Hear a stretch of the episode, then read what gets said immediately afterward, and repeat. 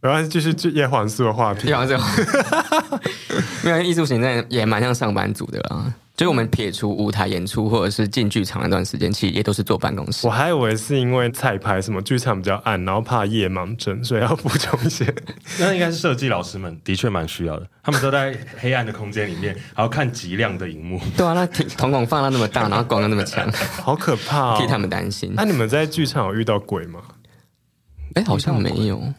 遇到很像鬼的人吧？没有，没有吗？那没有，因为人舞台人比鬼可怕。舞台剧不开拍前不用那个，你要拜拜吗？看每个剧团的，看每个作品的那个习惯。那尽量小酒馆有拜吗？没有哎、欸，竟然我们导演会带我们祷告。哦，原来如此。对，但、哦、但还是会放一些乖乖。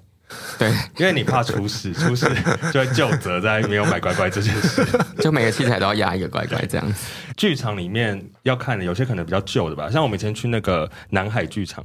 就很旧的一个剧场。然后就会有一些传言，这样。哇，好期待！好，今天的开场非常的奇怪，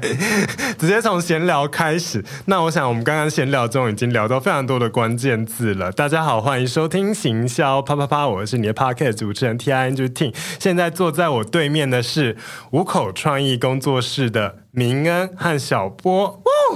Hello，大家好。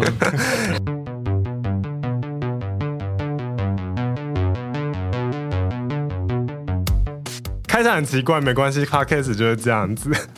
好，今天很高兴，就是邀请到两位，因为其实大家知道，就是最近有一出舞音乐剧非常的红，应该也不是最近，它已经红很久了。他是在当初门票开卖的时候就秒杀，然后到现在他要在线上做一个播映这样子，所以很高兴有这个机会，我才可以邀请到这个超夯的秒杀等级的音乐剧的幕后推手，两位幕后推手来到我节目。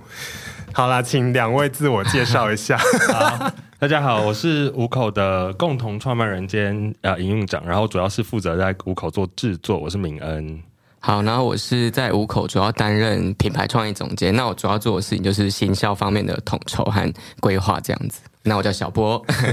差点忘记讲名字。所以就是你，就是你让这个两万多张门票一次卖卖出的，就应该说，我的观念会是，就是一个产品热卖，应该说一个节目热卖，其实制作本身也是有它很重要的一部分。那行销比较像是一个推波助澜的角色。对。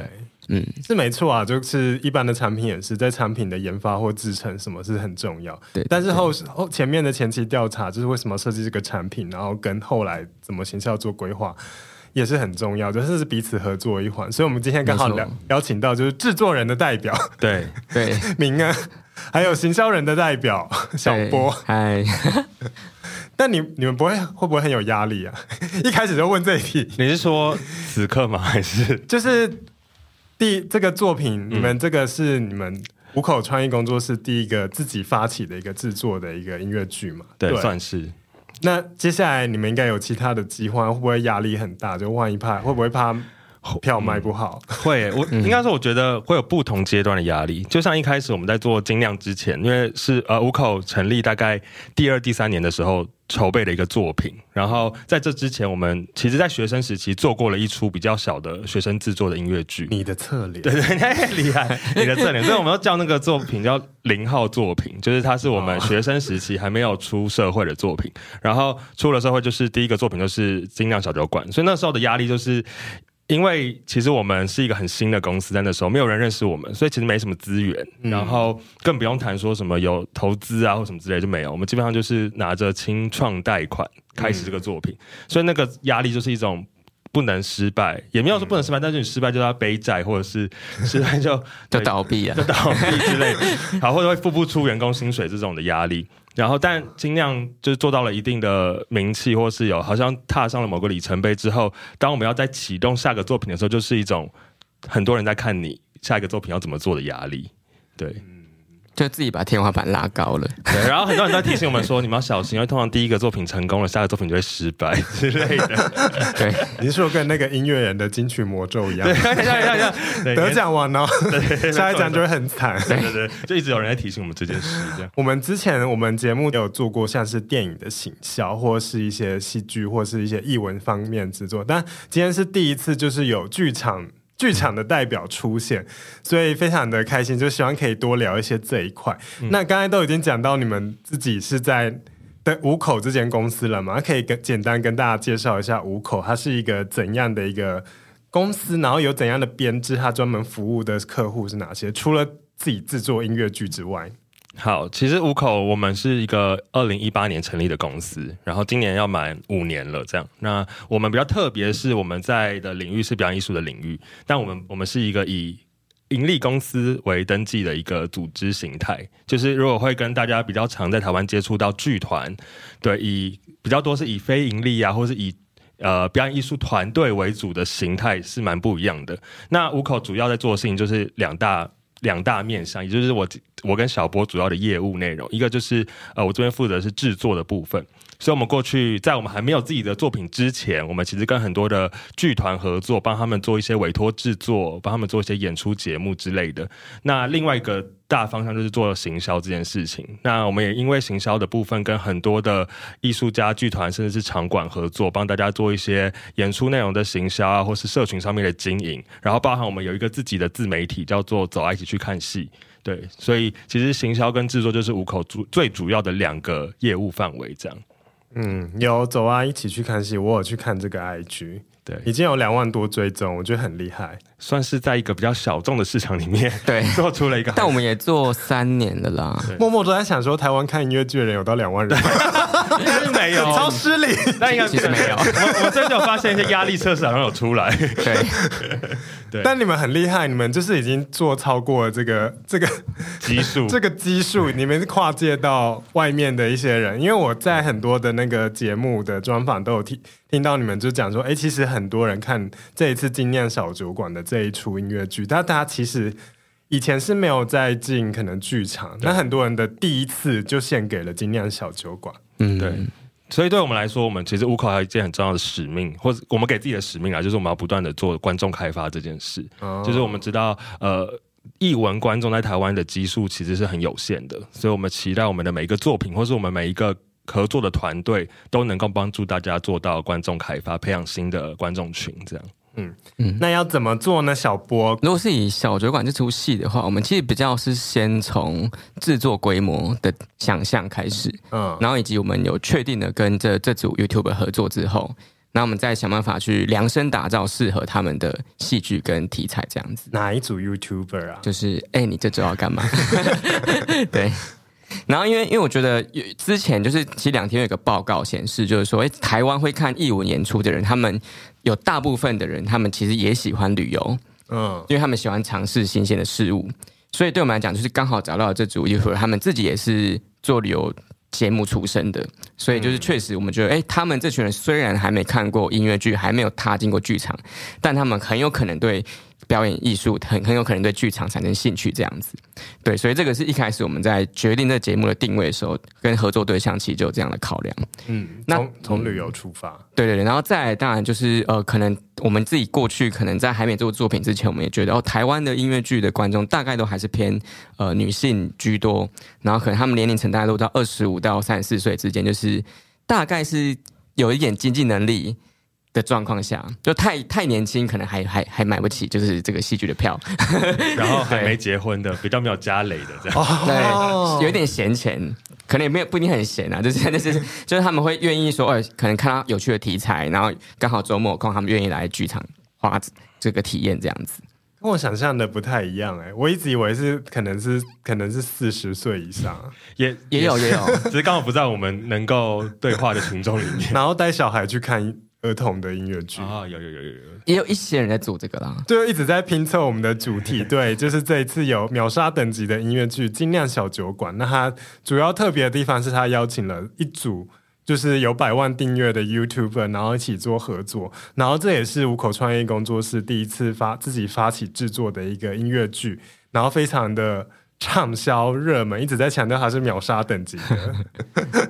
其实。大家现在看到可能只是哦，票卖出去，然后很成功，然后话题很足这样子，但实际上从这个背后，其实都是有很多的一个幕后团队的努力，不只是演员本身，或者是音乐创作这些艺术创作的老师的本身，还有行销跟制作这个负责专案管理啊、规划的这些人的努力。所以再次邀请明恩跟小波，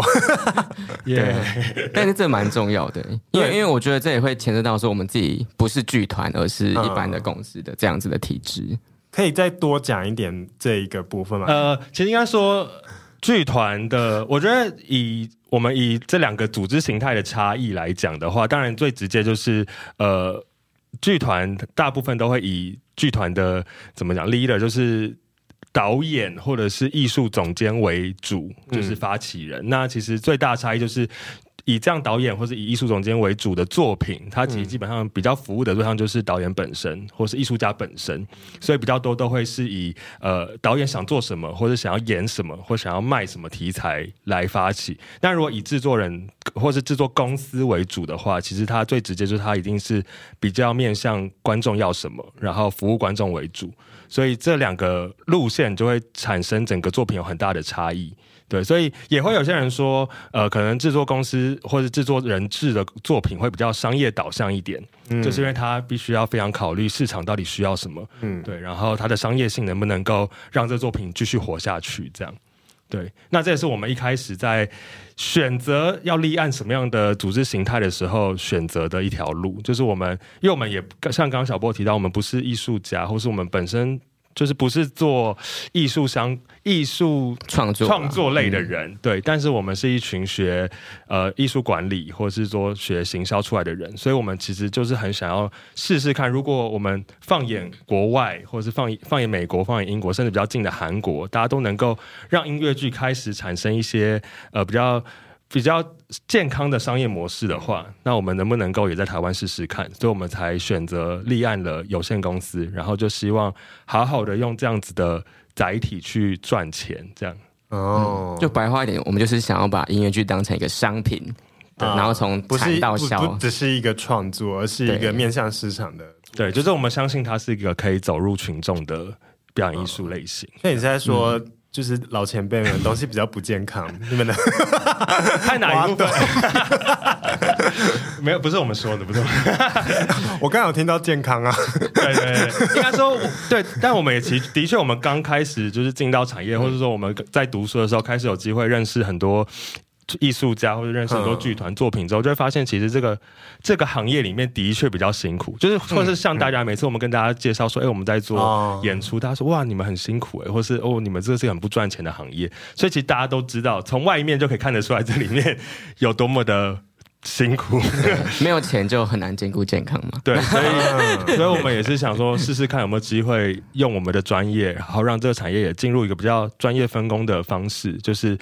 制作就要归给专业的制作团队，然后行销归给专业的行销团队，创作就还给真正真正的艺术家们。对，就是把这些领域切开来的时候，会不会让整个作品更健康一些些，这样。这是不是译文产业的一个普遍的一个趋势啊？就很多人其实想要做这一块，因为像我之前访问就是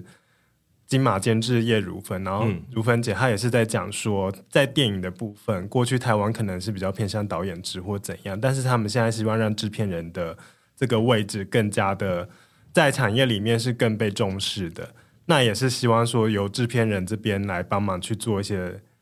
前面的一些预算控管或者市场规划之类，然后后期的一些行销的一些统筹之类，都让制片人的角度可以更大。好像已经不只是剧场本身，好像电影或者是什么戏剧都开始有这一种的趋势。这是一个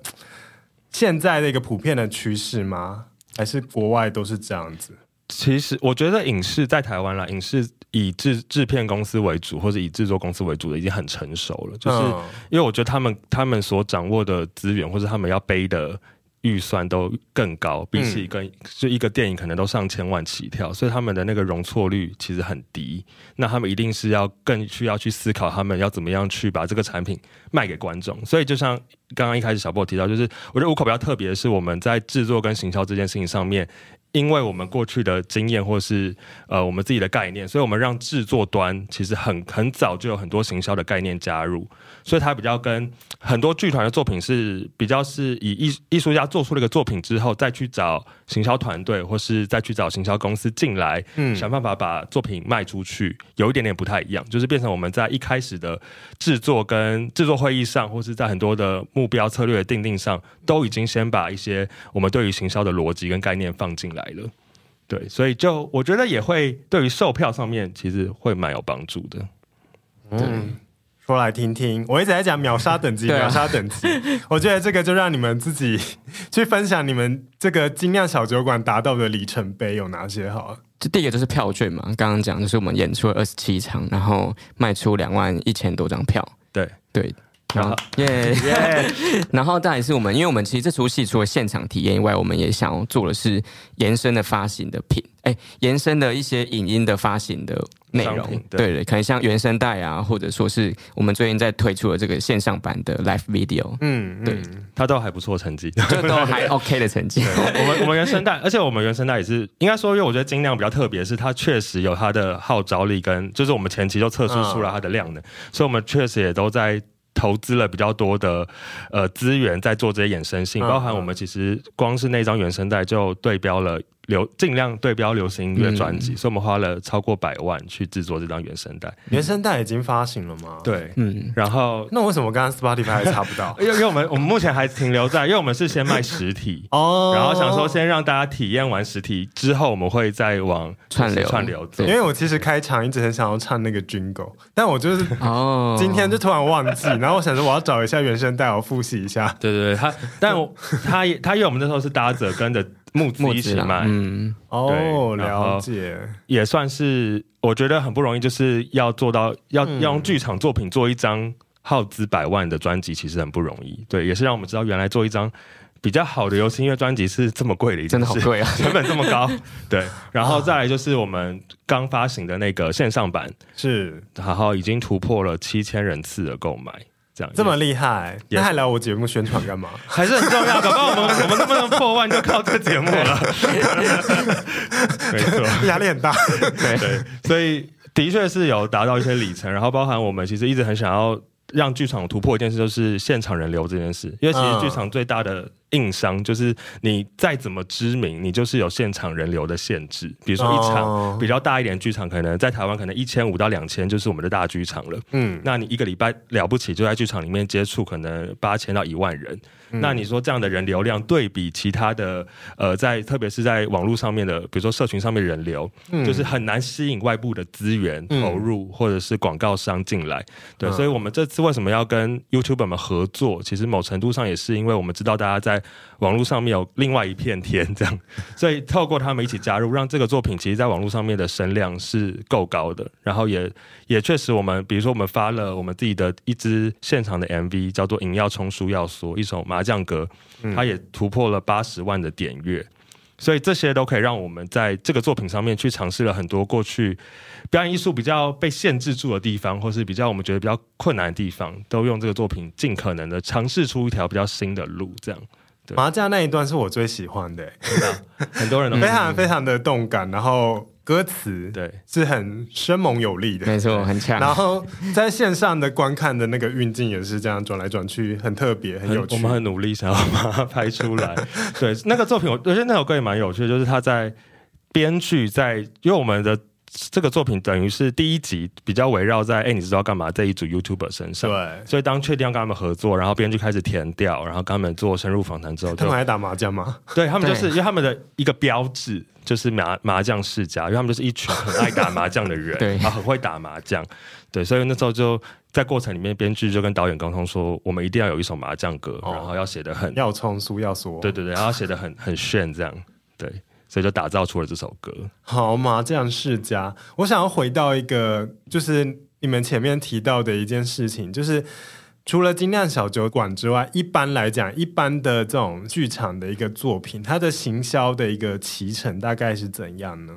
嗯，我就会看这出，因为我们通常开卖会抓在演出前大概两到三个月，嗯，然后通常就变成说，那两到三个月这要开始开卖跟酝酿嘛，所以再往前抓大概两到三个月，你就必须去做一些主视觉啊、宣传影片啊、嗯、棚拍啊等等的。嗯，所以其实大概会从往前，你什么时候演，然后往前推半年开始是一个工作期。嗯，对对对，所以通常就是这三个月，你就会去想说，那这出戏如果啦，就是理想的话，是这出戏已经完成编剧了，然后你也有一些素材了。当然，过去的经验是很多戏是新戏，不理想最好听了。不理想就是我们要通灵，通灵这个这个这个主题要还没出来，对，只有名字，只有戏名，只有戏名，甚至连演员都不知道吗？演员可能还在对来知道的一部分。对，就、嗯、对，所以就是等于说，尽可能用已有的资讯去想办法帮这出戏做一些内容去曝光，这样子、嗯。那这个渠道还是一样，跟就是可能是我们一般品牌的数位行销的广告一样的，就一定要是什么社群啊，然后数位广告 GDN 什么这样子去投吗？嗯、还是剧场会有一些比较特别的？其实就还是线上跟线下会去这样分、啊。嗯、当然，现在因为大部分的团比较没有像其他。消费品或者说是影视娱乐这么大资本，嗯，所以对他们来说，CP 值最高的可能还是数位行销，没错。哦，对，那线下当然我们还是会去跑一些什么呃 DM 文宣 DM 啊，可能会去贴什么捷运海报，哦，或者是印印那个 DM 去各个场馆前面找工读生发，哦，然后甚至我们有做过那种找宣传车。因为可能中南部他们数位形象比较打不动的时候，就会去实体的世界找一些曝光的方式。宣传车，对对，就是像选举造势一样。哎，对对对对对对。然后这上面是演员，上面是这个 对这个戏的主视觉啊，没没有没有出动人，还没出动到人，没有人没有人，只是主视觉哦，就车贴广告。对对对。就在那，但但也是因为那个戏啦，因为那时候在宣传的戏是彭恰恰的戏，好传统的感觉，所以就很适合用这样的方式，然后用那种大声公播。打给后我洗碰过，对对对对对，请他来录这个口白，没错没错，就很有效果这样。哦，好有趣哦。对啊，或者是我们其实剧场蛮难蛮常做的是做校园宣传，嗯，就因为其实会看戏的。就我们有有有时候不奢求一般民众会看戏，所以就希望那些在就读相关科系的学生，他会愿意进场这样子，哦、然后可能给他们优优惠一点的价格。而且现在文化部又有一些什么译文的一些青年的奖助里程哎成年成年礼文化成年礼，大家就可以拿来买票，不要只是去看演演唱会。或者电影，对啊，分一点来剧场。这样 对，好，这是一般的。那精酿小酒馆的部分，你们有做了哪一些新的突破吗？还是也是一样依循这种方式去做？我们几乎就拿掉所有线下的这些事情了，没有工读生，没有没有工读生，也也不印 DM，就全部走线上了。对，都包括就是我们自己也拍了什么哦，这出戏的纪录片啊，嗯，然后或者说帮这出戏拍一个就是。其实没有在讲剧情的前导片这样。其实我们一开始也规划了很多的行销规划跟启程，嗯、但是就是没有想到第第一次开卖就秒杀了。因为我们原本其实一开始计划是呃应该会卖完，但是应该需要靠一些广告啊或什么之类，嗯、所以我们大概预留了有百分之三十的票房是要我们自己努力。对，哦、可是当然因为后来。票售票速度真的超乎我们预期的快，所以我们变成把原本的一些广告资源，或是原本的投放金额都改到做别的事情，比如说我们去投入拍更好的呃 MV 之类的，就是变成尽量去优化其他我们要曝光的素材，或者是把其他的预算投入到我们现场演出大家的体验感，比如说前台的设计，就是我们还特别去打造了一些。前台的装置，嗯，对，那就是变成我们去把它转换成我们怎么让线下的人来呃来到演出现场，他的体验感会加分，或是他会觉得哎、欸、有有很多可以拍照的素材啊，或是我们帮大家设计好的一些就是可以打卡可以曝光的东西，这样。那我想要问，就是你们是原本是没有预期的。对，那现在就是这个事情就真的发生了。我有听说，就是本来这组 YouTuber，哎、欸，你要这周要干嘛？他们原本还拍了纪录片，然后要在跟开麦之前上线一起播。对，然后就真的他们的死忠的粉丝，就是可能看完了这部纪录片之后，刚好十分钟过去，看完之后发现，哎、欸，票已经没了。对对对，这这个事实，但你们觉得这个成功是最大的关键？你们现在事后回想推测会是什么？我觉得。当然，跟如果以制作端的角度，就是我们在开卖前确实很努力的想要酝酿很多的事件，对，包含我们、嗯、呃怎么我们开卖的时候是二零二零年的呃二零二一年二一年的十一月十五号，然后我们在前一天十一月十四号做了一场试演会，嗯，就是我们在一个剧场里面，然后把完整的灯光、舞台、音响全部都搭起来，然后可是没有任何的售票。对，然后我们让邀请了三四百位的贵宾，就包含很多的 KOL 啊，或者是一些艺人，嗯、然后剧场内的前辈们来看。然后我觉得那一天就是让口碑快速的先扩散一波。嗯、对，然后当然包含事前我们有很多的行销的酝酿，然后去堆叠这个期待感，然后让他在十五号那一天的开卖达到了一个一万六千人在线抢票的。的状态，好像瘫痪了某个售票网站。因为我们其实从收的名单也不会觉得有到这么多人会在线，嗯，就我们还是有做什么连机机机器人啊、抽奖啊，来来累积这些我们事前预热的名单，但就觉得大概就是六七千人的量。然后因为我们过去的经验是，假设我收到六七千人的名单，我自己发送出去，大概瞬间大概就三四千人，一半人进来就了不起了，这样，嗯，就是是殊不知就是会这么多人就是在线这样。而且我们那时候卖的时候还是先卖高雄场。因为我们疫情的关系，我们台北场被延后了，嗯，然后变成我们首演在高雄，然后那时候就很错，因为很真的很少有台北团队会把首演放在非台北以外的地方，对，可是那没办法，因为我们快要没有钱了，需要现金流，我们怕转不动，毕竟我们是拿新业呃清创贷款在做戏，然后想说，我们就开会想说硬着头皮好了好了，高雄高雄首演对。高雄首演这样。啊，南部的疫情也比较没那么严重啊。对，但就是所以那时候是很紧张，想说哇，高雄首演能够冲个七八成，应该就了不起，就了不起了。嗯，所以没有想到。刚才讲说做了很多前期行销的酝酿，到底有哪些啊？毕竟我们是行销啪啪啪，我们这边、嗯、这部分要着重一下。我们其实大概就是抓三周的预热的时间，是，然后就是可能会有。第一个就当然是演员的介绍，就是我们每天用一篇专文来介绍不同演员，嗯，然后希望他们可以转分享到各自的社群，嗯，然后还有就是刚刚提到，就是我们做一支前导影片这样子，然后这支影片其实也因为就是因为它第一次实体的曝光，所以其实引起蛮多粉丝。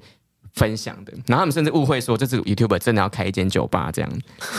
但我觉得前导影片很有趣的是，其实这个前导影片会会拍，因为以我们自己过去的经验，其实前导影片真正对于票房的帮助没有很大。啊，对对对，就是它它通常都是一个品牌或者氛围的营造。嗯，对。然后，所以我们其实一开始没有那么想要拍前导，就没有那么想要把资源放在这里。殊不知，对。但是为什么会拍前导？其实很有趣，是因为其实是我们在跟 Ariel 他们，就是跟哎，你知道干嘛开会开会的时候。对，他们特别希望我们可以有一支影片作为酝酿，对，嗯、主要就是因为他们，我觉得很有趣的是。就是很，其实我们过去在做戏的经验，就是很少有有演员，特别是剧场的演员会那么 care 行销到底要做什么。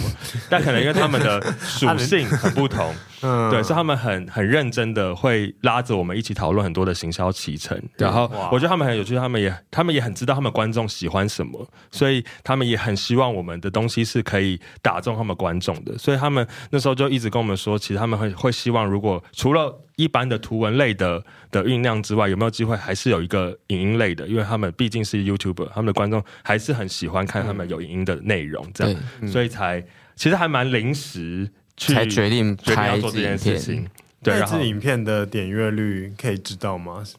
他没有上 YouTube 啊，他是在、哦、在那个 Instagram 上，但大概就是这样看，应该也是五万到十万之间的观看数。哇哦！因为那时候等于说我们酝酿前两周，我们才开 IG。对，然后才开始曝光有这出戏正式的消息，这样子，嗯、前两三周啦，对，所以他其实，在那时候粉丝数还不多状况下，就被扩，被等于说他在大家自己的粉丝群里面有扩一一波扩散，跟大家都至少知道说，哦，这一组人马要做这件事情的这样，嗯、那我后面才开始用哦主视觉的曝光啊，然后用一些可以抽票来试营运的这个操作，然后再让这些人再知道说，哦，这原来是一出音乐剧。然后，甚至是你只要帮忙分享这个消息，你就有机会抢先看这样子的饥饿营销的心态吗？对，因为这次我们试演会是不卖不卖票的，对，所以只有被我们邀请的人才可以来。他就像媒体试映会啦，所以等于说这些粉丝虽然他还没还没有买票，但他已经对这个戏产生一点看到这件事情是很尊贵的心心理的这样子。嗯，对对。然后我觉得还有一个就是我们在这个行销的过程里面，我们一直。因为我们知道我们要接触的很多都是新观众，他们对于剧场的概念真的不会太多，或者是他们可能甚至都没有进过剧场，不认识什么叫舞台剧或音乐剧。所以我们在整个过，在整个前期酝酿的素材，我觉得我们都尽可能的让它很完整，就包含为什么我们试演会要做完整的舞台灯光音响，然后衣服音乐全部都要是完完全全，就是因为我们知道可能很多的试演它会是，比如说观演员是穿。一般的衣服，然后可能在一个空台上面去做一些独剧啊，或什么之类。但我们知道，如果我们都要接触那么多新观众，他们一定需要看到的是完整东西，因为他们没有办法理解一个产品被制作的阶段性，特别是这个产品又这么特殊，就是以剧场来讲，对，所以包含那个时候十四号的试演会出去，大家看到哦，原来我的我喜欢的这一组 YouTuber，或是原来这个作品它的完整性会达到这个状态，对，或者是甚至是我们后来推的。其实我们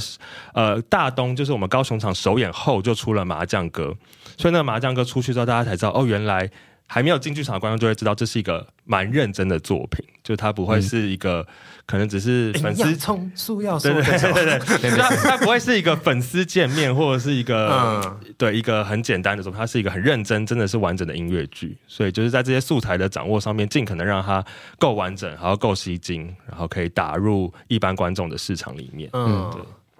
所以过去一般的试影会是就是只有演员在上面读剧本居多，比较多，因为。其实你要在台湾做一个试演很不容易。第一个是因为场馆的问题，就是你很难找到台湾有一个一周都是空的，然后借你来做试演这件事。然后第二个当然就是成本问题，嗯，因为你不基本上我们就是不卖票嘛，因为我们想说，我们还是希望大家第一次接触到这个作品就是很最完整的状态。如果以售票来讲的话，所以不售票导致它的成本压力就很大，就你还是投了。很高的成本去做这件事情，嗯，对，然后当然就是还有什么一些档期的问题啊，或者是创作阶段性，比如说像刚刚小波讲，很多作品可能首演前两三个月都还没有内容，他就不可能做试演。首演前两个月，对啊，所以还没有内容，那时候还没完成内容呢。对对，还没有完成内容。那新浪小酒馆，因为我们以制作导向，就是尽可能让制作期程也比较健康一点，所以我们拉了将近两年的创作期。那它当然就可以有比较完整的孵化过程。好想听哦！那你们做了这么多，就是剧场的行销嘛？我知道你们还有做古典音乐会、演奏会的一些行销。嗯，你们真的就是在过去的经验有遇到这种比较前面还没有东西的状态吗？有吗？可以不讲剧名，但有吗？应该说蛮。只要是新作品都有这个状况，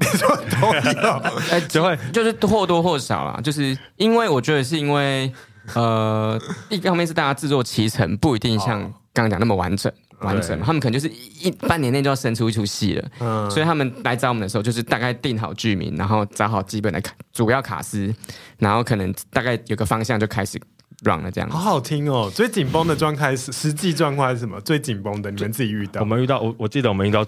最夸张的，希望他们没有在听。不要不要讲剧名，不要讲剧名。就是首演的时候，他们的音乐还不是完整的音乐，就他们什么意思？首演那他们他他们是拿就是那要唱什么？他们就是他们还要换卡啦，在演出过程中换卡啦，因为音乐来不及做完。对了，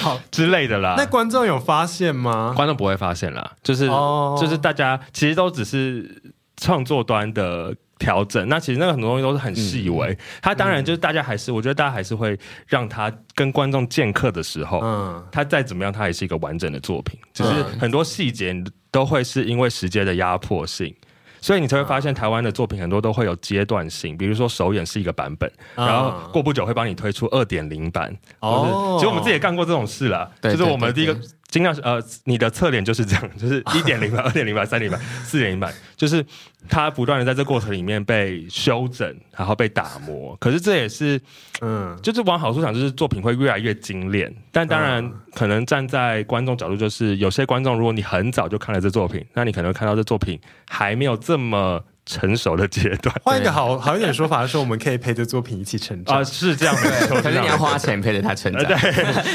对，就类似会有一点养成的概念，对，会有一点这样状态。那其实每个东西都是因为对啊，因为时间之下，或者说资源一定都会有限。因为表演艺术就是一个，它它可以是一个没有天花板的事情。那那，那对行销公司来讲，那找你们合作，但是你们遇到的时候，你们那时候怎么解决？有没有一些什么实际的案方式吗？没有，因为我觉得一出戏至少我还是可以去想他的导演啊，讲、嗯、他的题材啊，想他的卡司。嗯，就是从从从这边来讲，我就可以不需要依靠任何。这个编剧实际的内容 去想出一些素材了，嗯，所以他还是有一些基本盘可以让我去发挥，这样，那就变成说，那一可能因为一直打这个就会很比较单薄嘛，比较虚，对啊，所以如果他有真的更早有完整的整个剧场作品的呈现或者内容已经好的话，其实你会让行销端更有机会去跟他的观众进行深度沟通，甚至是把他的东西做一些转译，然后更有创意的去呈现出来。对，因为其实我觉得，如果你本身团的基础的受众就已经不多的话，那你又要卖一个这么多人的票才可以让你回本，那你不就更应该要让你的行销更有力的去开发陌生观众？对，所以变成说，过去常见的状况是，大家的呃。内容本质没办法做这么有力的沟通的时候，它就会导致行销端很难施得上力，这样子只能做一些基本盘的东西。那看起来好像还 OK，可是它就会卖票，其实会蛮明显的反映出来，它不会像完整的素材，它转换率这么好。嗯，就不像金鸟小酒馆，可能还有什么演员的很怕得罪排练的纪录片啊，然后什么各种相关的一些介绍这样。但你们在找这些人选的时候，应该也是一开始就有预估到啊，他们就是可以带来这么多人气吧？对对，因我们跟呃特别，我们其实金鸟小酒馆六个演员嘛，然后我觉得这六个演员都是我们那时候的一时之选，应该这么说。就是金鸟小酒馆在最最初期的在做制作开发的时候，其实那时候我跟小波还有我们就是整个制作团队在讨论的时候，我们就是在思考说它是一个五口新的作品，那最直接。的问题就是五口那时候其实是一个没有什么人认识的制作公司，嗯，然后我们没有太多的自己的观众基础，然后就像我们刚刚前面聊到，我们对于译文观众的基数又知道说它量能没有办法到很大，嗯，那我们今天希望做一个它能够长时间演出或是能够场次比较多的一个作品，它势必就需要带来一些，就是它本身需要有一些票房能量在这个作品里面，对，所以那时候我们在思考演员的时候，我们就。想到我们那时候一直蛮友好的一组 YouTuber，就是哎，你知道干嘛？因为我们在二零一九年就因为你的侧脸先跟妹妹合作过。然后就觉得哎，合作起来很很棒。然后他们确实也是一组我们觉得有条件可以做跨界演出的人选。嗯，对。然后就跟他们询问看看，说哎，他们有没有意愿？这样。当然一开始他们也很紧张，因为毕竟是一个很不熟悉的领域。这样。然后后来就聊着聊着，哎，就好像聊也他们有点兴趣。但我可能觉得他们可能也是有点被骗上贼船的感觉。他们开始可能想都没有，不会想说会搞到这么大。这样还演了一整年，然后二十七场这样。对，所以那时候。找了他们之后，就确定说，哎，会有三个，哎，你知道干嘛的核心成员，他们戏份很重，哎，对，他们进来演出。那我们就想说，那既然有三个 YouTuber 要进来演出，那我们至少五十趴五十趴，所以要对应出要找出三个非常专业的音乐剧演员来帮助他们，也帮助这个戏，还是有很多专业成分在里面。所以那时候我们就找了，呃，就是大家后来知道的苏志祥、鸟屎，然后演员陈欢跟加宽、周加宽这样。那其实，在这些的比例的衡量，或是创作端怎么样去安排，哎，你知道干嘛的故事线，跟我们所谓的剧场人员的故事线，其实都有一些考量跟策略。比如说，好了，对于 YouTuber 要跨界进音乐剧，其实比较容易的是，就是他们他们本来就是一组会唱歌的 YouTuber，所以像是我们一些比较困难的戏，就可以把它留给剧场演员来。来承担，那他们可能可以多唱一些歌曲，做多做一些他们擅长的事情，对。然后包含我们为什么这出戏要用他们真人真事搬上舞台。本色演出，本色演出，对，就是为了要降低，对，降低他们要做角色扮演这件事，不然大家就会常常觉得，哎，跨界有件事就是很常会看到那种话剧社演技，是这样吗？比较尴尬，就是因为其实角色扮演是一件很困难的事情，嗯、所以我们那时候在制作的初期就已经先跟编剧讨论过这件事，就是哎，或许让他们本身演出，一方面是其实粉丝或者观众一定想要进剧场看到的是他们自自己对，而不是应该看到他们的故事，而不是他们去扮演别人。对，那另外一方面也是降低那个跨界的门槛，就让角色扮演这件事情太困难了，就不要不要让他们做这样之类，就这些安排。然后包含他们在整个跨界的过程里面，我们安排他们去上了三个月的歌唱课跟三个月的戏剧课，他们就是认认真真的，很像安亲班的学生一样，每周二跟每周四晚上就是去排练场报道，然后去歌唱教室报道，这样，然后一直训练，训练到训练完之后才开始进入排练期，然后整个耗时也差不多八个月左右的时间吧，帮助他们慢慢从真的是素人，嗯，进到一个可以站上舞台的状态，对，不简单啊。真的不简单，可是人家戏剧系不是至少要念四年嘛？三个月要怎么做到这些事情？啊、所以其实 一定就是你如果用很严格的眼光来看这件事情，它当然一定有它困难的地方。但至少我觉得，我们跟导演跟整个创作团队有一个共识，就是我们要让至少让他们三个跟三位剧场演员站在一起的时候。尽可能降低那个在表演质感上，或是在那个舞台状态里面的落差，要尽可能让他们更整齐一些。嗯嗯、所以我觉得精酿小酒馆让大家比较出其不意的，就是这三个 YouTuber 他们的表现，其实不会让你觉得他们跟剧场演员有很大很大落差，甚至到你会觉得哎很尴尬、啊，会、嗯、觉得呃他他他他怎么演成这样之类的。就是当然他一定不可能那么快就可以达到。这些累积这么久的剧场演员，但至少让他们在台上是舒服的，是自在的，然后所有的表演是有说服力的。对，我想 我应该有点没礼貌的问题，嘿，就是因为我也是做网红经纪的嘛，你也知道，就是网红其实也蛮贵的啊。对，那你们在制作预算上有分出了很大的一个部分给这三位 YouTuber 的演出的。价格，你他们还要跑，还要花时间去排练什么的。对，我觉得 应该说他们的他们的预算占比一定会不一样。就是确实，但我觉得这也跟之前就是听很多网红创业，我觉得很像，就是他们有他们其他的成本在身上。比如说，我今天跟哎，你知道干嘛合作？其实我们在制作的预算里面就会有个逻辑，就是我我也相对的把一些些的行销预算，对啊，放在他们身上了。所以他们其实虽然他们的演出费比较高，可是同时他们也 cover 掉了一些行销预算。所以我觉得某程度上，如果在以制作人的角度来讲，就是我们有一点调配那个预算。对，但当然，其实他们真的是比那个。个专业的舞台剧演员贵一点嘛？呃，确确实是 一些，但我觉得这很正常啊。对，就是就是如果 就是如果大家知道那个很多艺人也在演呃舞台剧嘛，对啊，其实他们的价格也都是要价，这这可以理解，而且他们就是、嗯、对啊，而且怎么讲扛棒人物，对啊，而且现在就是一个流量变现的时代，那人家确实有这样子的。量能跟这样变现能力，嗯、但我觉得应该要说的是，对所有我觉得对所有有名气的人来讲，包含艺人或者 KOL 来讲，嗯、我觉得大部分其实剧场还是一个赚钱很慢的地方。对，就是像刚刚大家提到的，嗯、他们花了这么久的时间在筹备，还有被训练、排练，到站上舞台，到整个演出完成。你看，我们跟他们工作了差不多两年半左右的时间，好、嗯、演了二十七场。我相信这样的演出费用对他们来讲，他们拿去拍，就是他们去接商案啊，或者是接业配，绝对快超多。所以，我们自己在做这种跨界演出，最辛苦就是我们要怎么说服这些赚快钱的人，来来剧场赚一个慢钱，因为剧场就是一个手工艺啊，对啊。但我觉得，当然有一些不一样的附加价值，对于大家跨界的诱因不太，比如说。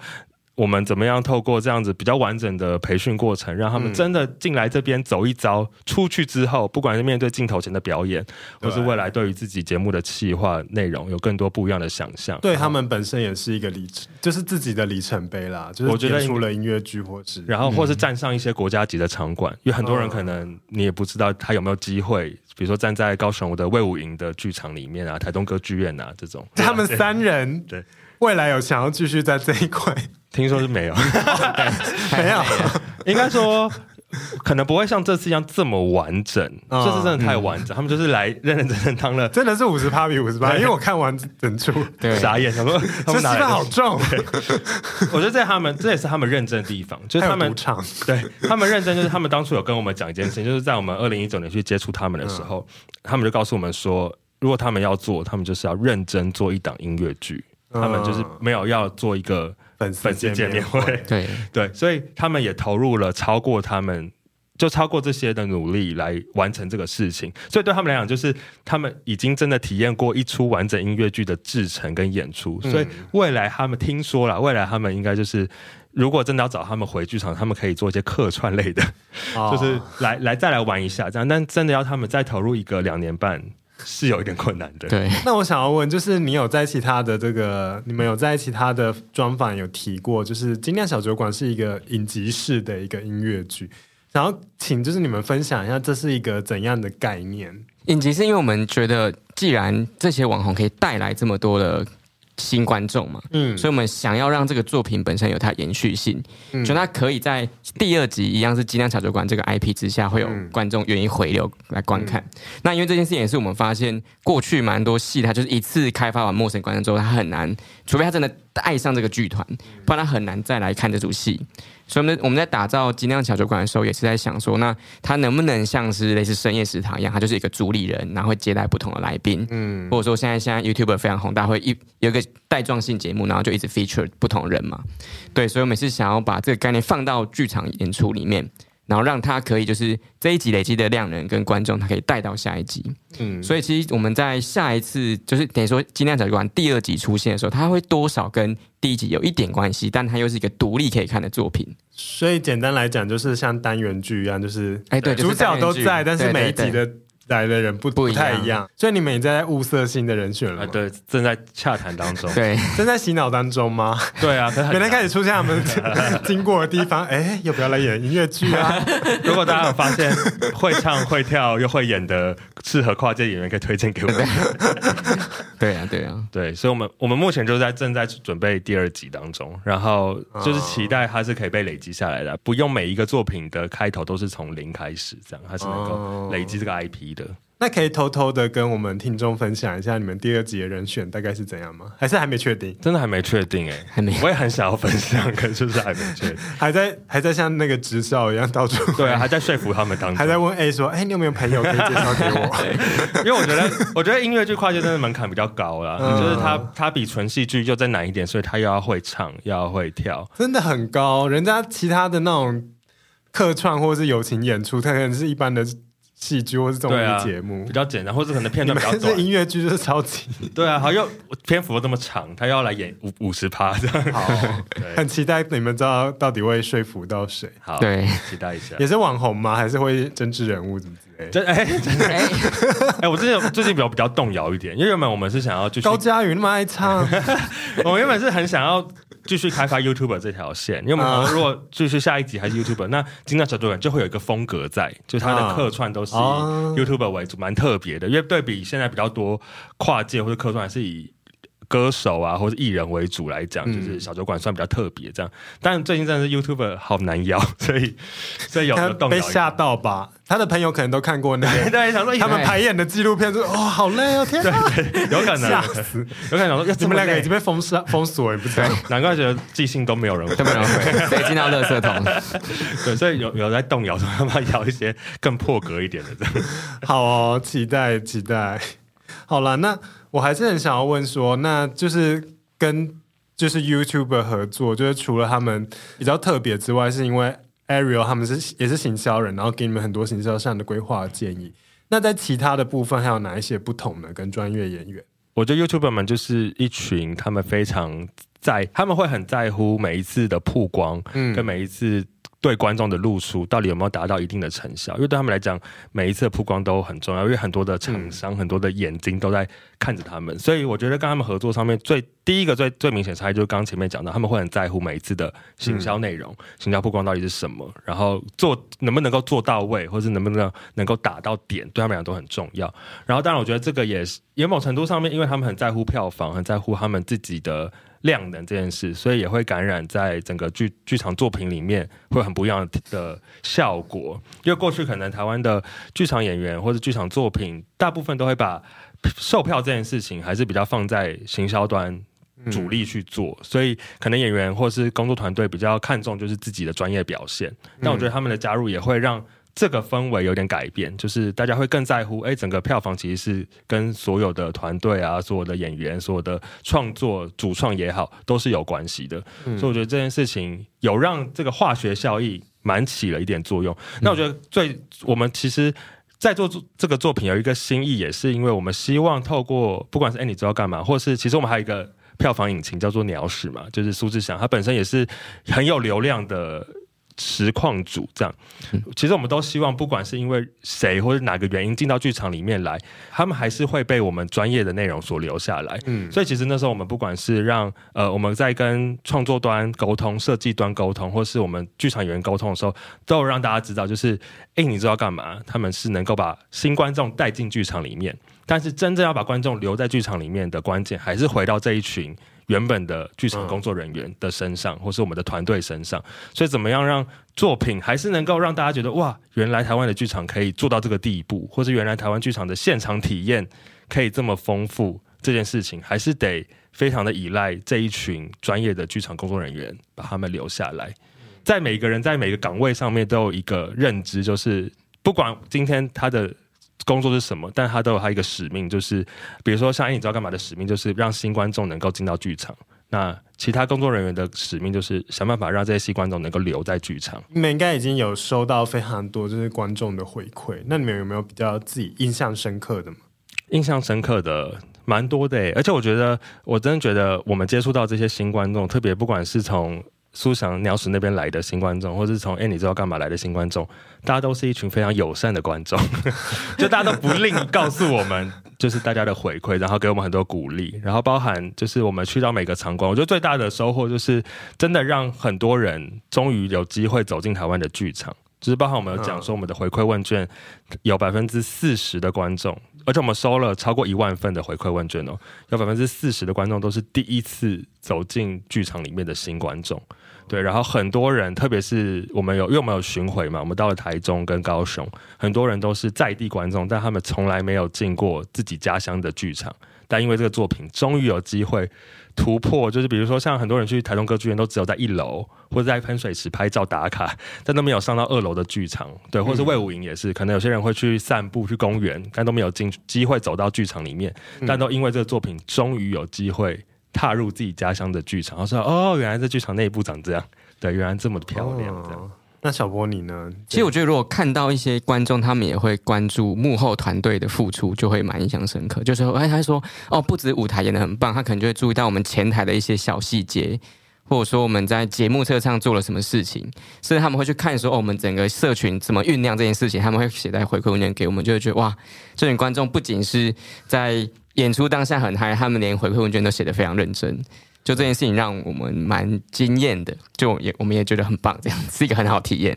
对，就是不枉费我们很努力的想要 对。开发新观众，然后在这过程里面，我们也不断的让他们能够认识剧场，然后特别是认识台前幕后。嗯、所以我觉得我们的观众都有一个特性，就大家在感谢文或者在心得文的最后，都会感谢台前幕后的工作人员。啊。对啊，很很温馨诶，其实蛮温馨，好温馨哦，很温馨，不像那个台剧大家都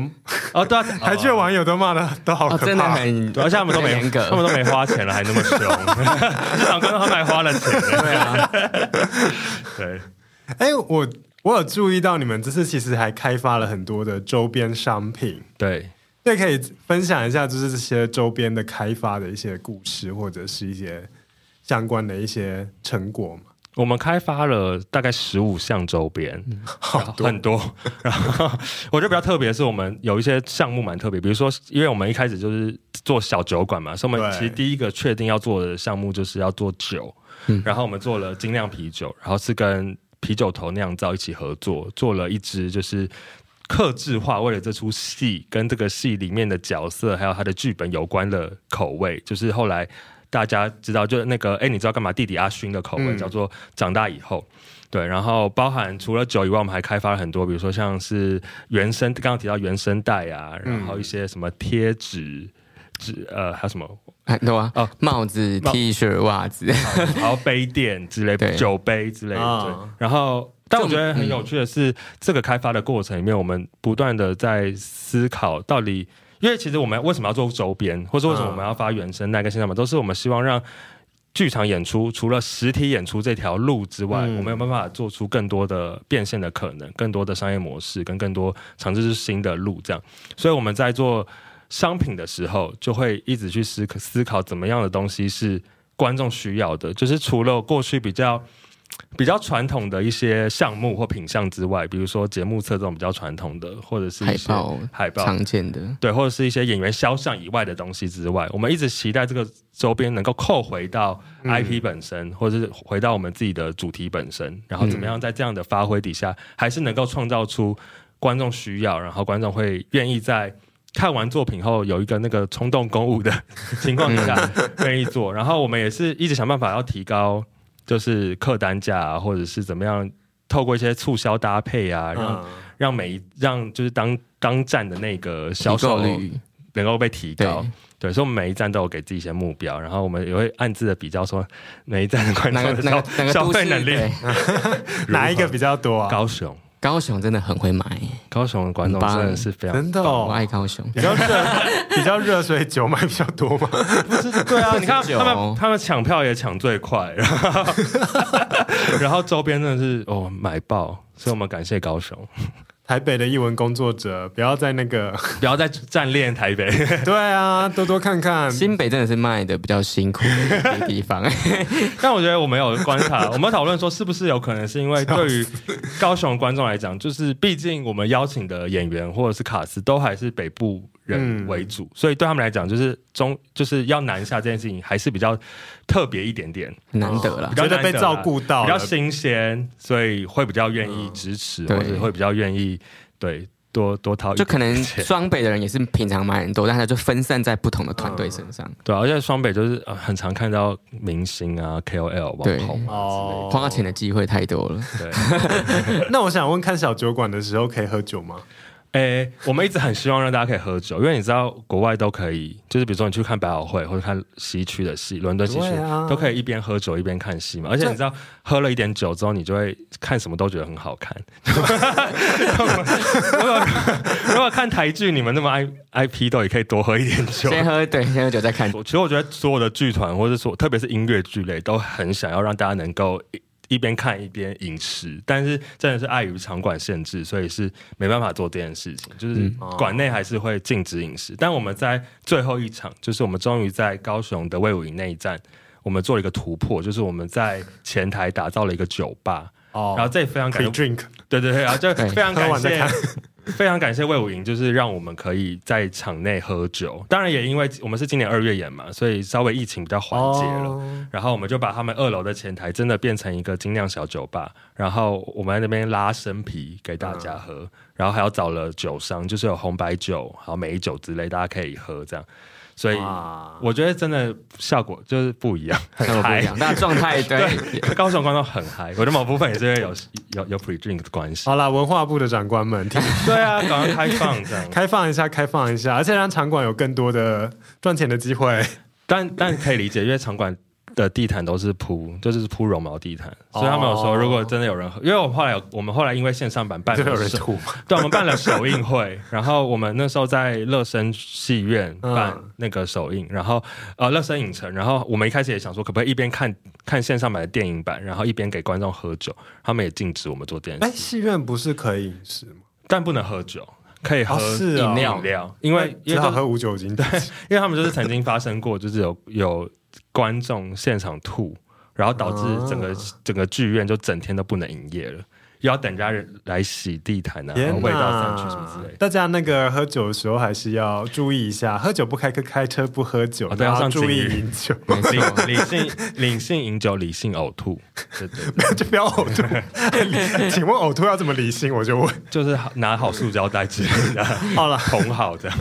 好，刚刚讲到就是有酒的开发，然后还有其他一些周边。那我觉得最重要的就是一个线上播映的产品嘛。对。好，工商吗？做线上版，工商啊，对啊。先讲一下我们为什么要做线上版好了，就是其实小酒馆一开始也没有想过要做线上版，就是因为我觉得线上是另外一个战场，特别是现在的线上串流的内容都这么的厉害，这么的丰富，好，大家还这么爱批斗，没有了，就是观众的眼眼光越来越严格，因为做这样内容的人越来越多，所以我们其实一开始一直不太敢踏进。这一块。然后我们也觉得，对啊，如果剧场真的拍成线上版，你要去竞争的就会是不管不论是台湾的剧、台湾的影视内容啊，或者是国外的，它就变成打破了线下的隔阂这样。但我们其实也是演着演着之后，我们遇到了这一次跟我们一起发行线上版的共同发行单位，就是和气资本。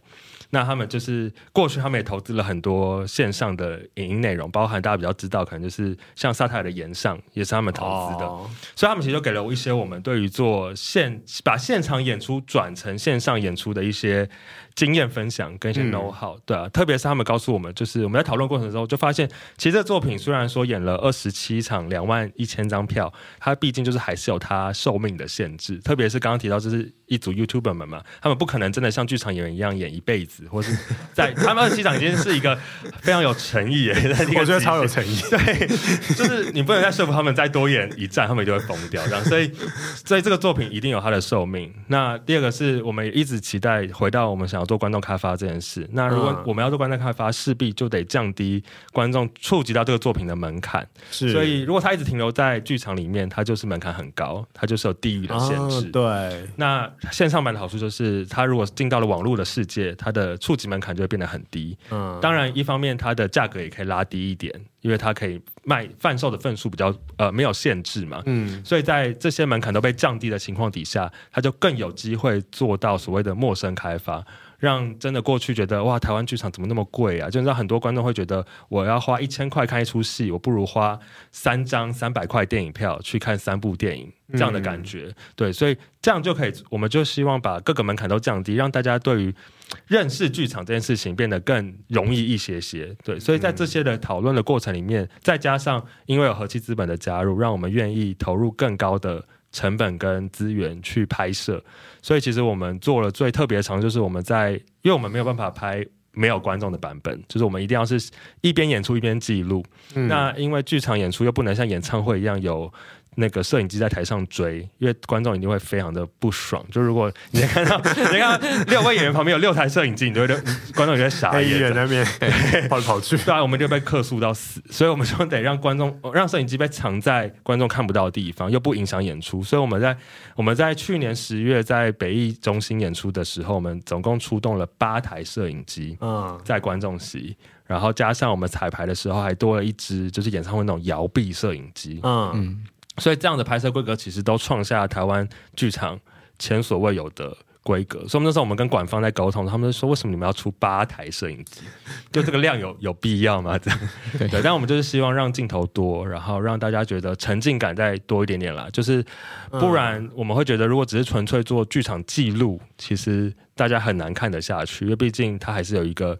跟现场很大的落差。嗯，所以我们希望镜头比较多元一点，让大家觉得哎。欸感受上面比较丰富一点，然后更贴合一点点。虽然很难达到现场的效果，但更贴合现场体验感一些。对，所以在这么多的考量跟这么多的呃试验下，其实这又打造出了一个超高规格的，算超高吗？应该算吧。就至少是我们能负担的。以剧场来说，啊、以剧场来说，算超高规格。对，又是一个百万级制作的。线上版，嗯，对，所以也导致我们就是很难回收，导致你们要来我们节目 宣传，努力宣传。哎，其实这一集播出了当下，就是五口创意工作室这边也给了我们节目听众一些优惠。对，那我相关的资讯我都会放在节目下方的 show notes，大家就点进去，然后用我的折扣码就可以有更便宜的价格。对，没错。然后看到这一出戏，就真的还是让大家用一张电影票的价格。就可以看到一出音乐剧的完整演出，这样。但我也可以理解，因为我其实也是某种程度的剧场小白，但我就是因为看了《吉屋出租》的电影，然后有原声带之后，哦，然后我现在。就是心中给我自己人生的目标，就是我有一天我一定要去纽约看百老汇的那个吉屋出租。嗯、我以为你要演音乐剧，我可能这样的启发太大。我的歌，而且而且而且 Podcast 应该比较 Podcaster 可能没有那个号召力，毕竟我没有出现在节目 听众面前。对，我觉得看现场真的跟看线上还是会有一点差别。对啊，大家会想去看现场，但可以先从线上来认识看看这样子的表演方式，或许很多人就会觉得，哎、欸，其实比想象中更更。值得被投资啦，对，嗯，好啊，真的非常感谢明恩跟小波跟我们讲这么多，但我觉得最后来总结一下，要用一句话来形容你们的工作和专业。你们两人各自的版本，制作人版本跟译文形象的版本，你们的版本会是？我哇，这问题真的超级难，我其实也想蛮久的，我想很久。我自己会觉得就是用创意，然后打造艺术家跟观众之间的桥梁。你的部分，我的部分，用创意，然后来打造艺术家跟观众之间的桥梁。那制作人呢？其实我后来想也很像，因为我想的几个版本，但我觉得最最核心的还是回到五口的愿景上面，就是我们的愿景就是让大众遇见表演艺术，然后让有才华的人被这个世界买单。让大众遇见表演艺术，让有才华的人被这个世界买单。对，其实因为我觉得，因为我原本想的是，制作人的工作其实就是找到一笔钱 或者一一大笔资源，然后找到一群有才华的人，把他们摆在对的位置上面，然后产出一个作品，然后再把这个作品卖给。观众再把那个钱回收回来之类，就是比较以制作人的工作逻辑。但其实收敛回来，就是我们一直五口在做的事情，就是我觉得不管是制作或者行销，都是想办法让观众能够进到剧场，然后让剧场专业的人他们能够在这个世界上面找到很好的生存环境或空间，这样就是大家的才华能够持续的被发挥出来。好感人，听起来很伟大。对啊，毕竟我们做的也蛮辛苦的。对了，